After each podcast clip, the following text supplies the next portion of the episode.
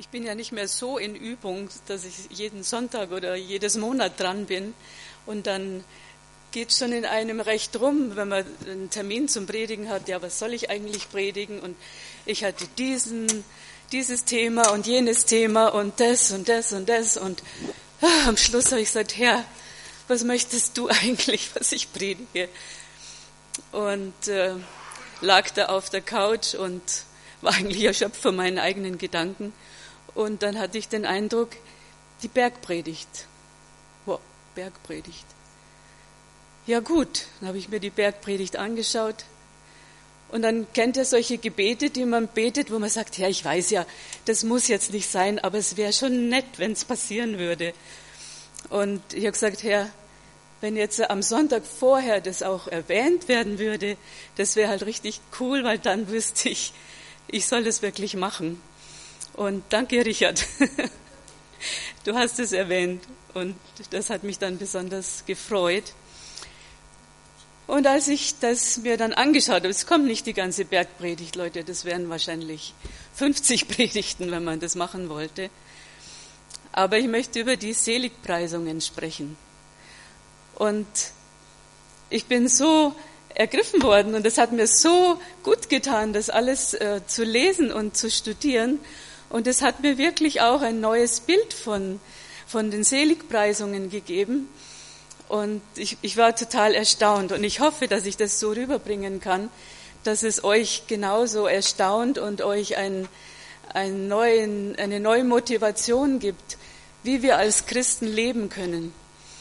In einer meiner Bibeln steht als Überschrift die Magna Carta von Jesus.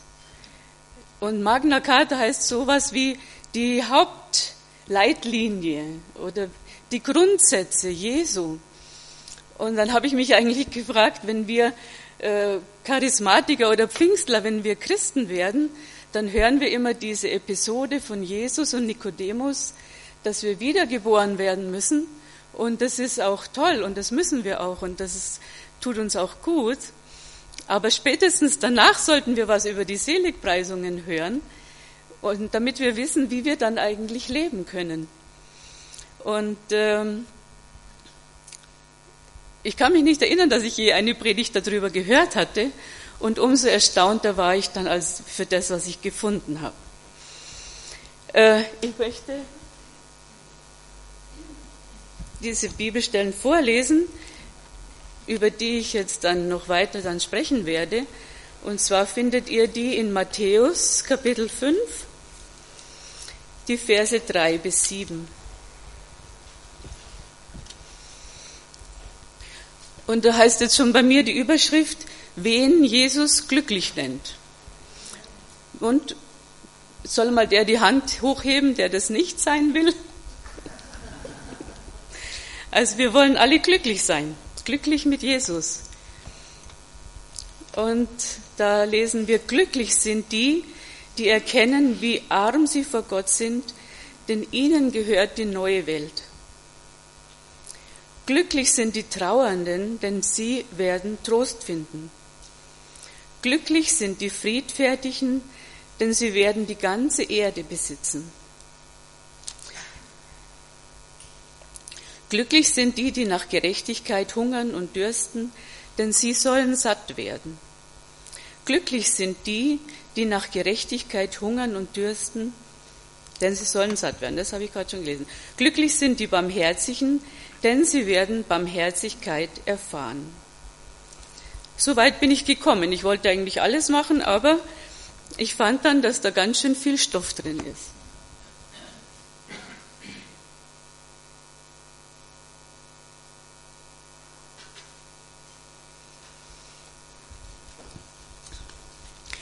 Vor allem fand ich etwas, was ich von Jesus schon früher kennengelernt hatte, dass bei ihm meistens alles anders ist, als wir uns das so denken.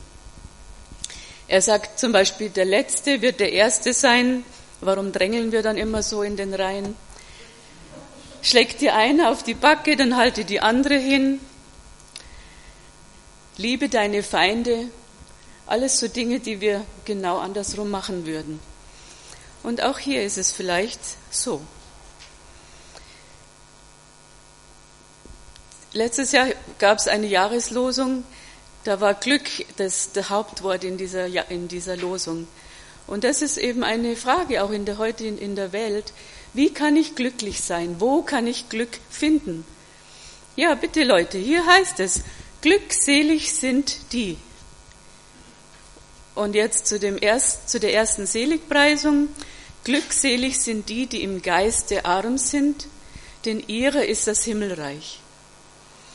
Wer hat sich da nicht schon Gedanken darüber gemacht? Was heißt es denn, geistlich arm sein? Muss ich denn dumm sein oder beschränkt sein, um Jesus nachzufolgen? Oder was soll das eigentlich bedeuten? Sollte es nicht eigentlich eher heißen, glückselig sind die, die reich sind im Geiste, reich sind in Gott, voll des Heiligen Geistes? Ja, das wohl auch. Aber wir müssen trotzdem vielleicht noch ein bisschen tiefer graben und schauen, was Jesus uns auch vorgelebt hat und was er gesagt hat. Wie haben wir den Jesus kennengelernt? Ich erinnere mich jetzt schon allein daran, wie er nach Jerusalem einritt. Dann haben alle auch gedacht, er kommt mit einem großen, weißen, mächtigen Ross, weil alle wollten, dass er wie ein König und wie ein Herrscher und wie ein ganz großer kommt. Nein, er kommt mit einem Esel. Wie der einfache Mensch, wie der einfache Bauer, wie jeder zu der damaligen Zeit, kommt mit einem Esel und kommt nicht wie der große Mächtige, sondern er hat sich gedemütigt und nimmt das einfachste Gefährt. Heute wäre das vielleicht ein Trabi oder ein, ich weiß nicht was. Ähm, na, die sind jetzt auch wieder toll geworden. Aber ihr wisst, was ich meine. Jesus sagt von sich selber in Matthäus 11, 29, ich bin sanftmütig und von Herzen demütig. So erscheint uns Jesus. Auch in Bethlehem, da haben wir an Weihnachten drüber gesprochen. Auch er kommt nicht mit Trompetenschall und mit Gold und Silber, sondern er wird in, der, in dem Stall geboren. Er erniedrigt sich und er kommt zu den Geringsten als allererstes. In Micha Kapitel 6, Vers 8 ist auch so ein Vers drin, den wir uns einfach irgendwo hinhängen können zu Hause. Da steht nämlich, es ist dir gesagt, Mensch, was gut ist und was der Herr von dir fordert. Nämlich Gottes Wort halten, Liebe üben und demütig sein vor deinem Gott. Demut hat in, unserer, in unserem heutigen Sprachgebrauch äh, eigentlich so ein bisschen einen negativen Beigeschmack bekommen. Sowas wie jemand, der demütig ist, der buckelt oder der will niemand wehtun, der will nirgendwo anecken. Aber es ist ganz anders gemeint mit Demut. Demut habe ich gesehen, dann kommt von dem Wort dienen. Und dienen ist was anderes als buckeln. Denn zum Dienen brauche ich Kraft, zum Dienen brauche ich eine Entschlossenheit, weil mein natürlicher Mensch, der will nicht dienen. Mut zu dienen ist keine passive Haltung, sondern es ist aktiv, mit Mut und Kraft gehen wir voran. Ich diene Gott. Ich bin klein und er ist groß.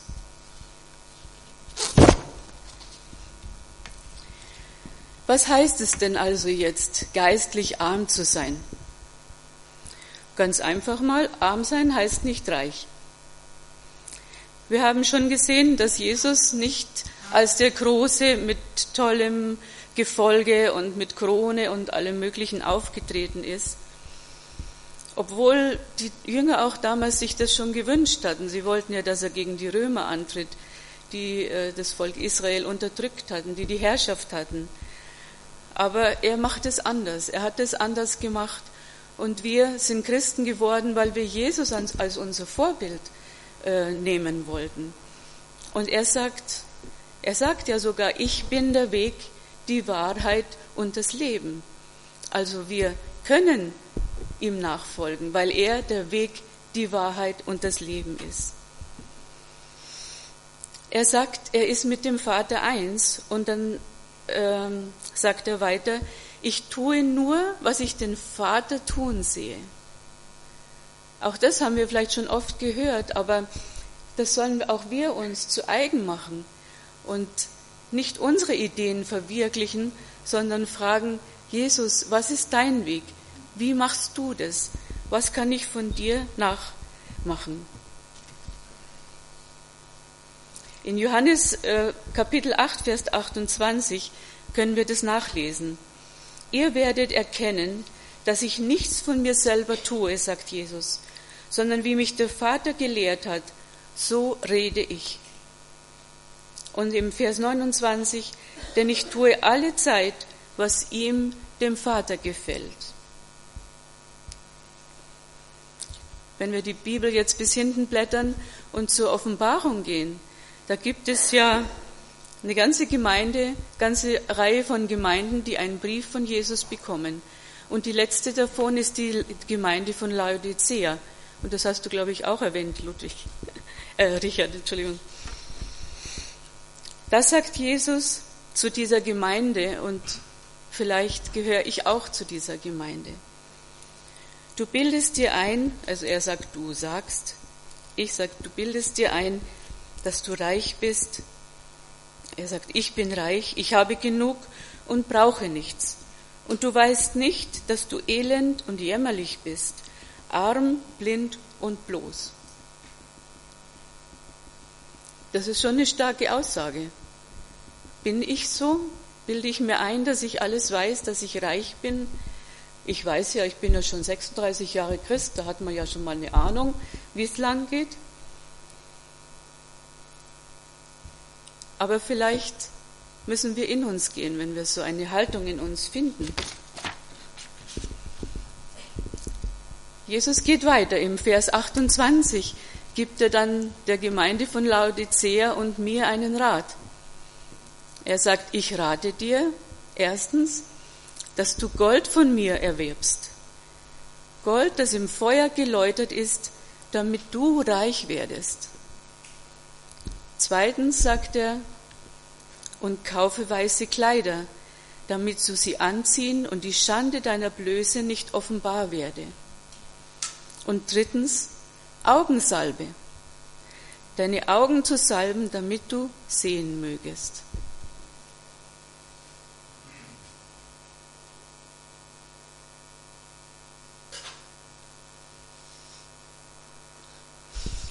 Zuerstens, wir wissen alle miteinander, und ich habe es auch jetzt schon gesagt vorhin, Jesus hat kein Gold besessen.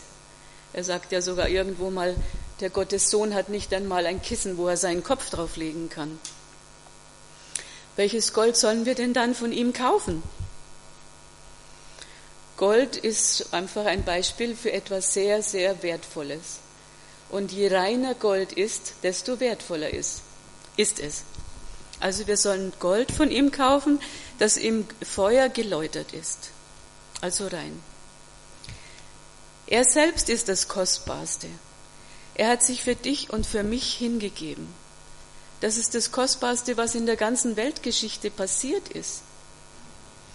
Er ist unser Vorbild, er ist ein Beispiel für uns. Und bei mir finden, bei ihm finden wir allen geistlichen Rat, den wir je in unserem Leben brauchen könnten. Und wieder finden wir hier diesen Gedanken. Ich bin klein, aber er hat alles. Im 1. Korinther 3,18 wird es nochmal ganz ausführlich, ähm, diesen Gedanken, den ich gerade gesagt habe, erzählt. Und zwar zu dem Thema, die Weisheit dieser Welt ist Torheit bei Gott. Niemand betrüge sich selbst. Wer unter euch meint, weise zu sein in dieser Welt, der werde ein Narr, dass er weise werde. Denn die Weisheit dieser Welt ist Torheit bei Gott. Denn es steht geschrieben, die Weisen fängt er in ihrer Klugheit. Und wiederum, der Herr kennt die Gedanken der Weisen, dass sie nichtig sind. Das ist ein sehr tiefgehendes Wort, gerade in unserer Zeit, wo in, in unserer Gesellschaft auch, wo Wissen und äh, Schulung und äh, am besten sollten alle auf die Universität gehen. Den kleinen Kindern kauft man heutzutage schon eher Bildungsbücher als äh, Bilderbücher. Ich, ich war ganz überrascht, als ich anfing, die ersten Bücher für meine Enkelkinder zu kaufen nach den Wünschen ihrer Eltern. Und es waren dann wirklich meine ersten Worte, meine ersten Gegenstände. Und äh, mit sechs Jahren konnte meine Enkeltochter schon erklären, wie eine Waschmaschine funktioniert. Und ich finde es toll. Also es ist äh, erstaunlich. Man fragt sich, wie weit kommen diese kleinen, jetzt kleinen Menschen, wenn sie dann mal groß sind. In so einer Gesellschaft leben wir, wo das einfach alles ganz wichtig ist. Umso herausfordernder ist es für uns, zu sagen, es gibt aber einen Bereich, da kann ich die Bibel vorwärts und rückwärts kennen, wenn ich das Tüpfelchen auf dem i in meinem Leben nicht habe, hilft es nicht. Zu dem zweiten Punkt möchte ich noch kommen. Äh, wir sollen weiße Kleider bei ihm kaufen. Das weiße Kleid ist ein Sinnbild für Reinheit, für Unschuld. Da ist kein Schmutz, keine Schande, keine Sünde dran. Auch hier wieder, erniedrige dich vor Gott und sag, in mir ist keine Reinheit, in mir ist keine Heiligkeit und ich kann sie mir auch nicht erarbeiten. Mit allem Gebet und mit aller geistlichen Übung, die äh, schon den Menschen in der ganzen Geschichte eingefallen ist. Durch meine Leistung kann ich es nicht erreichen. Bei ihm bekommst du geistliche Reinigung. Bei ihm bekommst du Freiheit von Sünde. Der Toni hat schon alles im Vorspann heute gesagt. Bei ihm finden wir Ruhe. Bei ihm finden wir Erkenntnis. Bei ihm finden wir alles, was wir oder die Menschen um uns herum brauchen. Der dritte Punkt war Augensalbe. Wir brauchen Augensalbe. Ja, wozu? Augensalbe braucht man, wenn die Augen irgendwie wehtun oder nicht mehr richtig funktionieren. Ich brauche Augensalbe vielleicht zuerst, um mich mal selber zu sehen. Morgens, wenn ich in den Spiegel schaue oder sonst irgendwann am Tag, dass ich meine Bedürftigkeit sehe, meine Bedürftigkeit vor Gott. Dass ich arm bin im Geist, ich zuerst. Wenn ich auf mich zähle, wenn ich denke, ach, ich habe schon so viel gelesen und ich habe schon so viel mit Gott erlebt, 36 Jahre ist doch toll. Nein, je länger du Christ bist, kannst du vielleicht erfahren, wie schlimm es um dich steht, wenn's, wenn man auf sich selber zählt.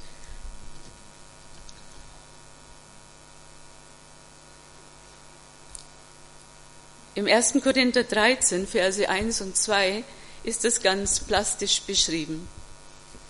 Wenn ich mit Menschen und Engelszungen redete und hätte der Liebe nicht, so wäre ich ein tönerndes Erz oder eine klingende Schelle.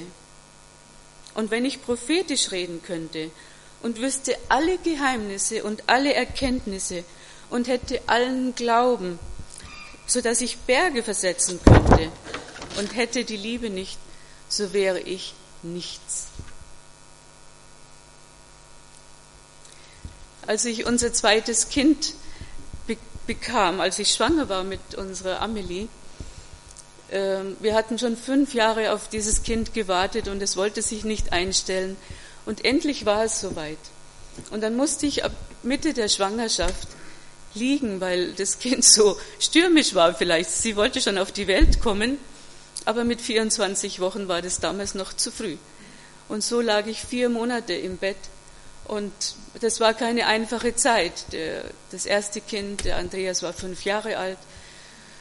Und der hat wieder angefangen, Daumen zu lutschen, weil die Mama lag halt nur im Bett und hat auch oft geweint, wenn sie vom Arzt wieder heimkam. Und es war einfach für die ganze Familie eine schwierige Zeit. Und dann dachte ich mir, ach, Jetzt liege ich schon vier Monate, weil das Kind immer schon auf die Welt kommen möchte. Ganz bestimmt habe ich dann eine leichte Geburt. Und dann kam es zu der Geburt und die war halt auch nicht leicht. Die hat auch ihre sieben, acht Stunden gedauert, mit Schmerzen und mit allem, was gewöhnlich bei einer Geburt dabei ist. Und die Tage nach der Geburt, und wir wissen ja heute, eine Frau hat dann Wochenbettdepression, nennt man das, wenn die Hormone alle wieder zurückgeschraubt werden auf Normallevel. Jedenfalls, ich war stocksauer. Ich war so sauer, ich habe gesagt, Herr, wenn ich was Besseres wüsste als dich, dann würde ich dorthin gehen. Aber Gott sei Dank, ich weiß nichts Besseres. Und im Laufe der Tage, wo ich immer noch vor mich hingegrummelt habe und nicht wusste, wie ich das alles einsortieren sollte, dann hat Gott mir ein Bild gezeigt. Ein Bild, so wie ich die Welt und wie ich den Glauben und die Welt, wie ich das sehe. Und zwar dachte ich bis dahin, ich bin schon Christ, aber wenn ich Christ bin und es kommt irgendwas in unser Leben oder in mein Leben, was vielleicht mein Leben durcheinander bringt, also es kommt eine riesengroße Welle, dann werde ich, weil ich Christ bin, trotzdem oben auf der Welle surfen. Aber das habe ich nicht gefunden in diesen ganzen Umständen. Ich, ich war nicht oben auf der Welle. Nein, ich bin untergespült worden. Mich hat's zerbröselt im wahrsten Sinne des Wortes.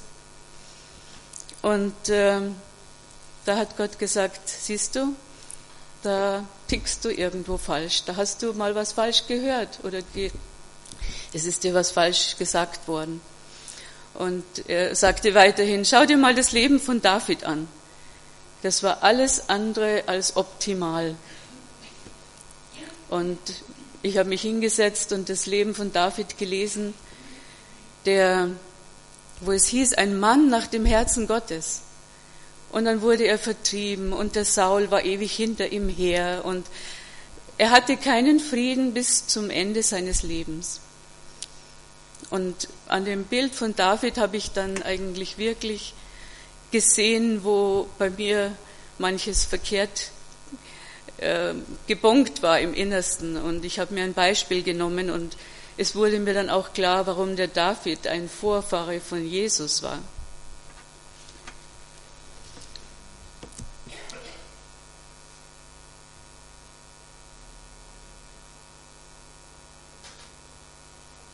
Irgendwie habe ich zu wenig Spucke heute.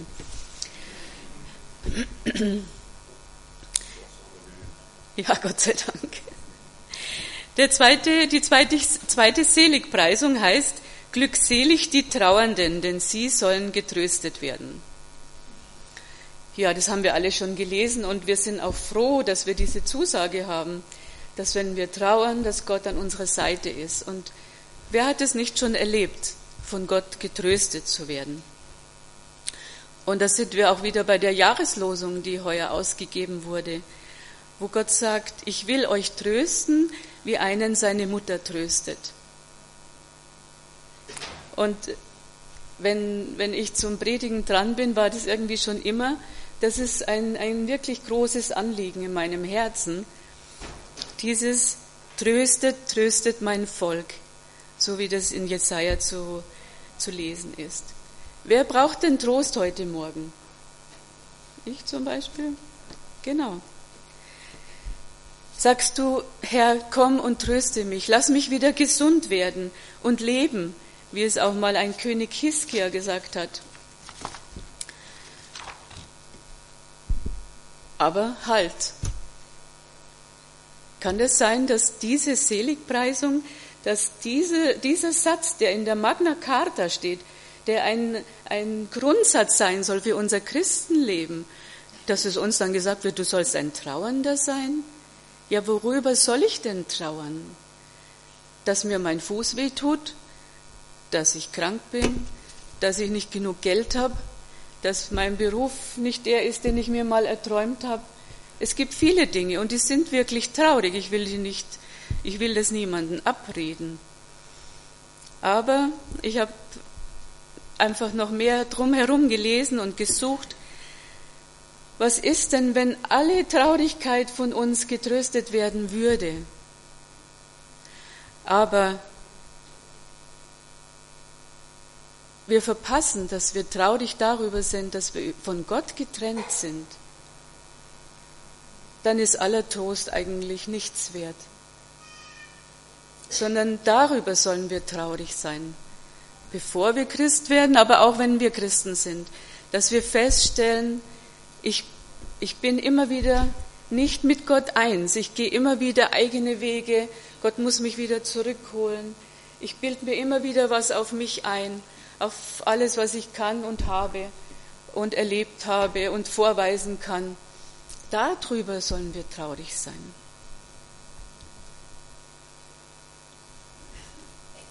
Gerade in schweren Zeiten sollen wir uns immer wieder auch erinnern, dass Gott uns erlöst hat. In den Psalmen lesen wir, dass wir uns immer wieder erinnern sollen, was Gott in unserem Leben schon Großartiges getan hat. Und ich muss euch sagen, das ist ein tolles Rezept, das sollt ihr auch machen. Wenn, es euch schlecht geht, wenn ihr unten seid, denkt darüber nach. Gott hat schon viel in eurem Leben getan. Und wenn es nur das ist, dass er euch von, von der Dunkelheit erlöst hat und ins Licht gebracht hat von seiner Gegenwart und ihr sonntags, wenn ihr wollt, in so eine Gemeinde kommen könnt. Ich muss sagen, ich liebe es, wenn der Toni so ähm, für mich scheinbar so spontan von sich erzählt, so manchmal in der Einleitung von der Predigt oder vom Gottesdienst. Wenn er darüber erzählt, wie er manchmal verzweifelt ist vor Gott über sich selber und wie es wie er nicht so ist, wie er denkt, dass er sein sollte. Das ist für mich wunderbar zu sehen und es ist für mich ein Beispiel, äh, dass ich dem nachfolgen kann auch. Ich bin nichts, ich kann nichts und ich darf darüber verzweifelt sein. Ich soll wirklich darüber verzweifelt sein. Denn dann finde ich diese Traurigkeit, dass ich entfernt bin von Gott. Und Gott sagt, das will ich trösten, da will ich dir begegnen, da komme ich zu dir in, in deine dunkelste Ecke von deinem Sein. Und, und da werde ich dich auferbauen. Und da bin ich da. Und, und, und gebe dir das, was du nötig hast. Jetzt sind wir schon bei der dritten Seligpreisung. Glückselig die Sanftmütigen, denn sie werden das Land ererben.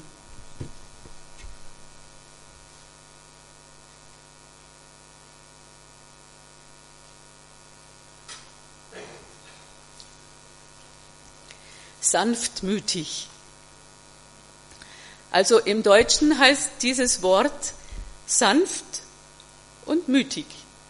Ich sage das, weil im Englischen heißt es ja humble und da ist es nicht drinnen. Aber ich erwähne das, denn spätestens, wenn ich jetzt sage, in diesem Wort ist auch Mut drinnen, sollen jetzt die Männer auch aufhören, weil das Sanftmütige, das ist ja unter Männern nicht ganz so ähm, berühmt, sagen wir mal. Aber Jesus sagt, ihr sollt sanftmütig sein. Wir sollen Mut haben zum Sanftsein. Jesus sagt, ähm, lernet von mir, denn ich bin sanftmütig und von Herzen demütig. Also Jesus sagt, ich bin sanftmütig und von Herzen demütig.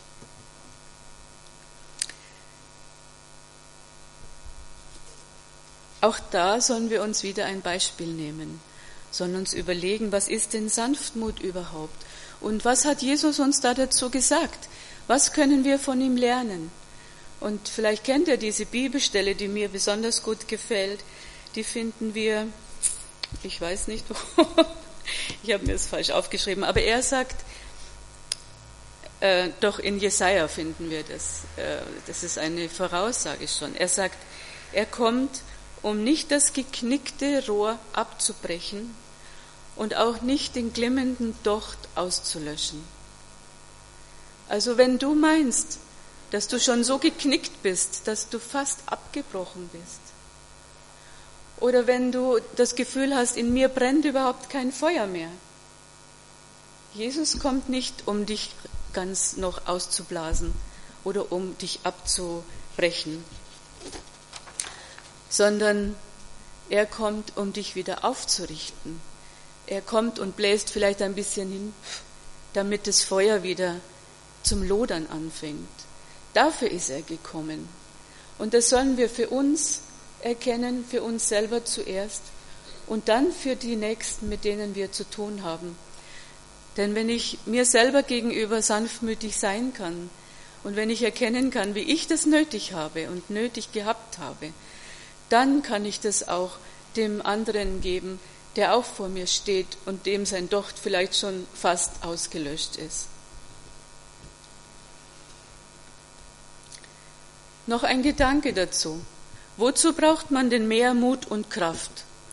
Um auf eine Situation zornig und trotzig und aufbrausend zu reagieren, zu vergelten, zurückzuzahlen oder vielleicht liebevoll und sachlich? Auch, das ist halt ein Thema, das mich ein Leben lang sehr beschäftigt hat. Heute denken viele, viele Menschen, ihre Kinder sanftmütig zu erziehen und meinen damit eigentlich nur die Kinder sanft zu erziehen. Und dabei können die Kinder alles tun und die, die Eltern laufen hinterher und sind sanft. Aber so ist es nicht gemeint. Ich soll die Kinder mit sanftem Mut erziehen. Ich soll schon zu meinen Kindern gehen und sagen, da ist deine Grenze und darüber sollst du nicht weitergehen. Dazu gehört auch bei Kindern manchmal Mut, weil du möchtest ja die gute Mutter sein, der gute Vater sein. Und du wirst eventuell öfter im Laufe des Tages herausgefordert, diesen Mut zu sagen, sagen, nein, mein Sohn, da ist deine Grenze. Aber nicht zornig, nicht wütend, nicht aufbrausend, sondern in einer Klarheit und mit einem Verständnis für das Kind. Und das kannst du auch umlegen für deine Nächsten, für erwachsene Menschen, für deine, für deine Gegner und so weiter. Du sollst sanft, aber mit Mut reagieren.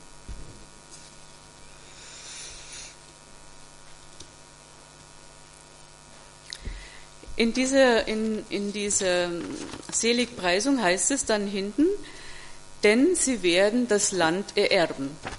Also wenn ich sanftmütig bin, werde ich das Land ererben. Also wenn wir uns so die Politik anschauen und alles, was in der Geschichte schon gelaufen ist, ähm, waren das eigentlich immer mehr die, die das Schwert in der Hand gehabt haben und die mit Kraft und Saft und mit allem anderen als Sanftmut gehandelt haben. Also was will Gott dann sagen? Wir werden das Land ererben, wenn wir sanftmütig sind. Ich habe mir gedacht, das Land kann man auch sagen, der Ort, wenn ich sanftmütig bin zu meinem Gegenüber, dann werde ich in dieser Situation, an diesem Ort, werde ich derjenige sein, der der Bestimmer ist sozusagen. Versteht ihr, was ich meine? Ich werde derjenige sein, der dann diese ganze Situation, in der man sich gerade mit dieser mit diesem Gegner, mit, diesem, mit dem ich mich auseinandersetzen muss. Kann auch die Frau oder die Kinder sein. Ich werde derjenige sein, der hier derjenige ist, der sagt, so geht's lang.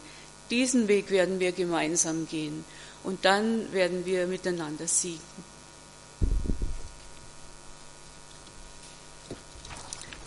Wie heißt es der, der bei uns die Kinder- und Jugendarbeit macht? Der hatte doch mal so ein tolles T-Shirt an. Hans, gell? Das hat mir gefallen letzten Sommer. Auf dem T-Shirt stand drauf, immer bist du der Bestimmer. Und ich hoffe, dass er sanftmütig ist. Die vierte Seligpreisung heißt, glückselig die, die nach der Gerechtigkeit hungern und dürsten, denn sie werden gesättigt werden. Gerechtigkeit, das ist ein großes Wort. Und man hört es immer wieder in Diskussionen, vor allem politische Diskussionen. Wir wollen Gerechtigkeit. Und selbst die Kinder sagen schon, das ist ungerecht, dem sein Schokoladenstück ist größer als meins. Gerechtigkeit ist etwas, was uns Menschen offensichtlich sehr beschäftigt. dann müssen wir uns fragen, was meint Gott mit Gerechtigkeit, wenn er das unter den Seligpreisungen erwähnt? Wir wissen alle, dass Jesus für unsere Sünde ans Kreuz gegangen ist. Gerecht wäre es gewesen, dass Gott uns straft, weil wir von ihm entfernt leben, weil wir einfach ein Leben leben, so wie es uns gefällt und nicht wie es Gott gefällt. Aber Jesus hat unsere Strafe für unsere Sünde ans Kreuz getragen. Ich kann mit meiner eigenen Gutheit vor Gott nicht bestehen und keiner kann das. Das lesen wir im Römerbrief, aber jeder, der ein bisschen nachdenkt, der weiß es auch. Wenn wir uns zum Beispiel Liebe vorstellen, wer kann denn behaupten, dass er jeden Menschen, der ihm in seinem Leben je begegnet, liebevoll gegenübertreten kann? Dass er seinen Feind lieben kann? Wer kann das behaupten? Und da sehen wir schon, wie fehlerhaft wir in unserem menschlichen Leben sind.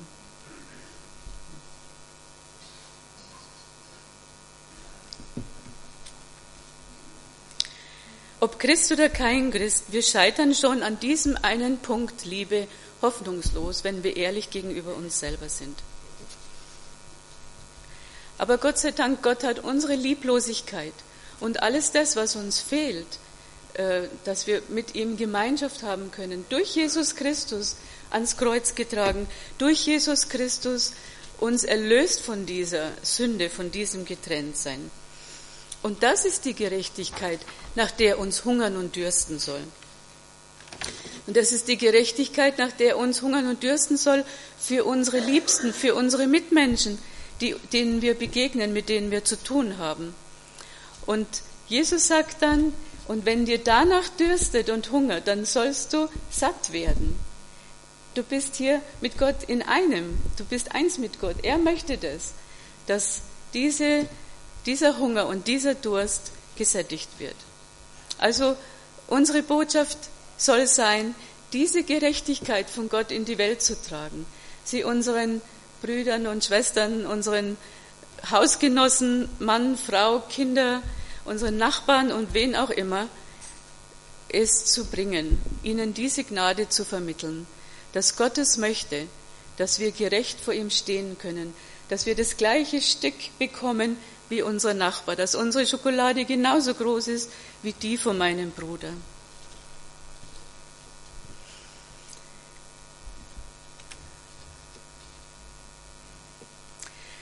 Wenn ich Gott bitte, mir meine Sünde zu vergeben, dann ist meine Bitte schon erhört.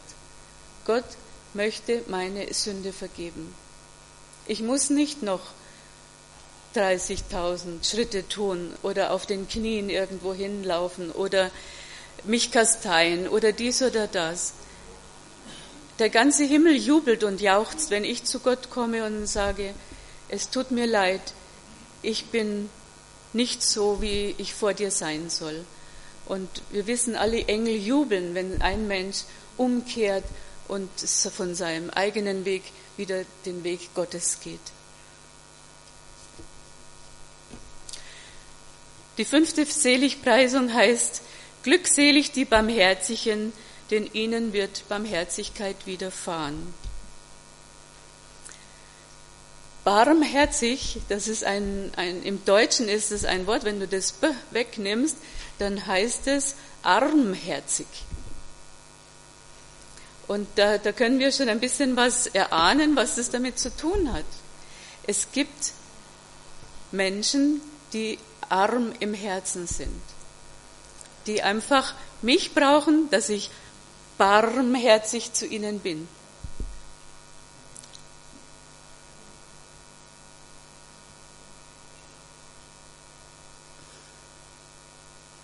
Gott möchte ihnen das schenken, dass ihre Armherzigkeit aufgehoben wird, dass ihre Armherzigkeit zu einem reichen Herzen wird. Dieses Erbarmen, das wir mit Sanftmut und Gerechtigkeit, alles, was wir schon gelesen haben, bekommen werden, äh, dieses Erbarmen bekommen wir dann gegenüber den Menschen, mit denen wir zu tun haben.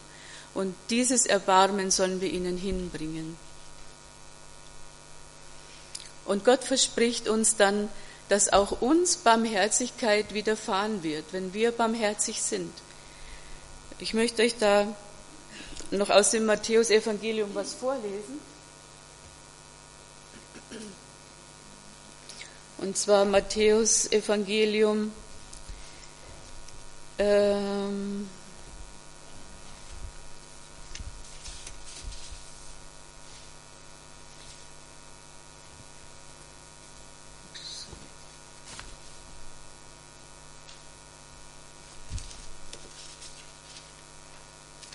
18 ab Vers 21.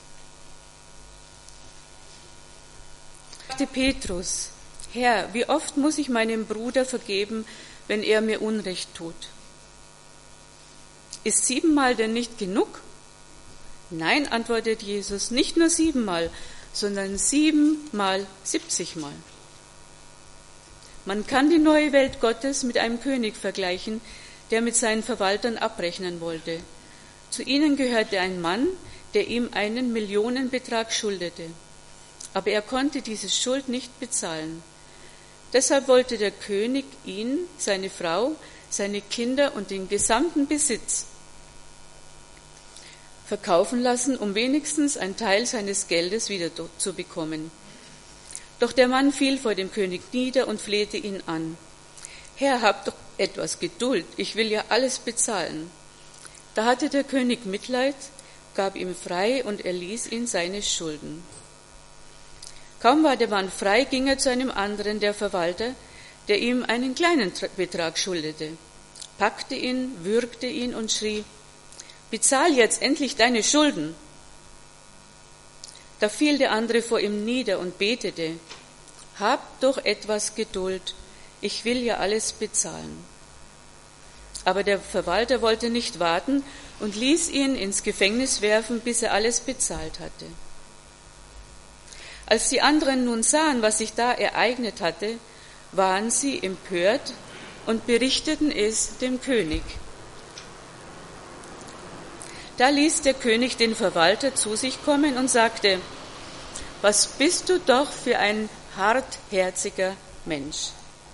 Deine ganze Schuld habe ich dir erlassen, weil du mich darum gebeten hast. Hättest du da nicht auch mit deinem Verwalter Erbarmen haben können? so wie ich mit dir? Zornig übergab er ihn den Folterknechten. Sie sollten ihn erst dann wieder freilassen, wenn er alle seine eigene Schuld bezahlt hatte.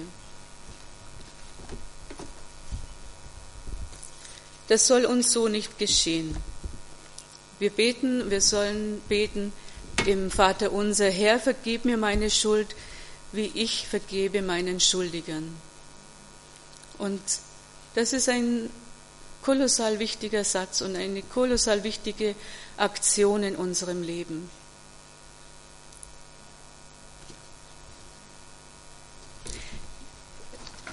In, in, meiner Kindheit ist mir etwas geschehen durch einen anderen Menschen, eine kriminelle Handlung. Und ich wäre dabei fast ums Leben gekommen. Und als ich Christ geworden bin, und ich hatte noch nicht mal in der Bibel gelesen, da hatte ich schon dieses Wort im Ohr, vergib mir meine Schuld, wie ich vergebe meinen Schuldigern. Und ich wusste, das, ist, das muss ich sofort tun. Und Gott hat mir Gnade gegeben, wie er auch besondere Gnade all denen gibt, die gerade anfangen, mit ihm zu gehen. Und ich habe einen Brief an diesen Mann geschrieben, in dem ich geschrieben habe, dass ich ihm vergebe und dann auch noch geschrieben habe, wie er selber diese Vergebung bekommen kann. Und ich habe diesen Brief in den Briefkasten geschmissen und für mich war die Sache erledigt und ich war frei davon. Ich hatte kein, keine Wut, keinen Groll, alles, was mit dieser Sache zusammenhing. Ich hatte nichts mehr davon in mir. Und 36 Jahre erlebe ich das, dass das einfach vorbei ist. Und ich kann es euch nur empfehlen, wenn ihr noch Groll habt gegen irgendjemanden, vergebt. Denn Gott hat euch vergeben und Gott wird euch mehr als das, was ihr da abgebt, zurückgeben.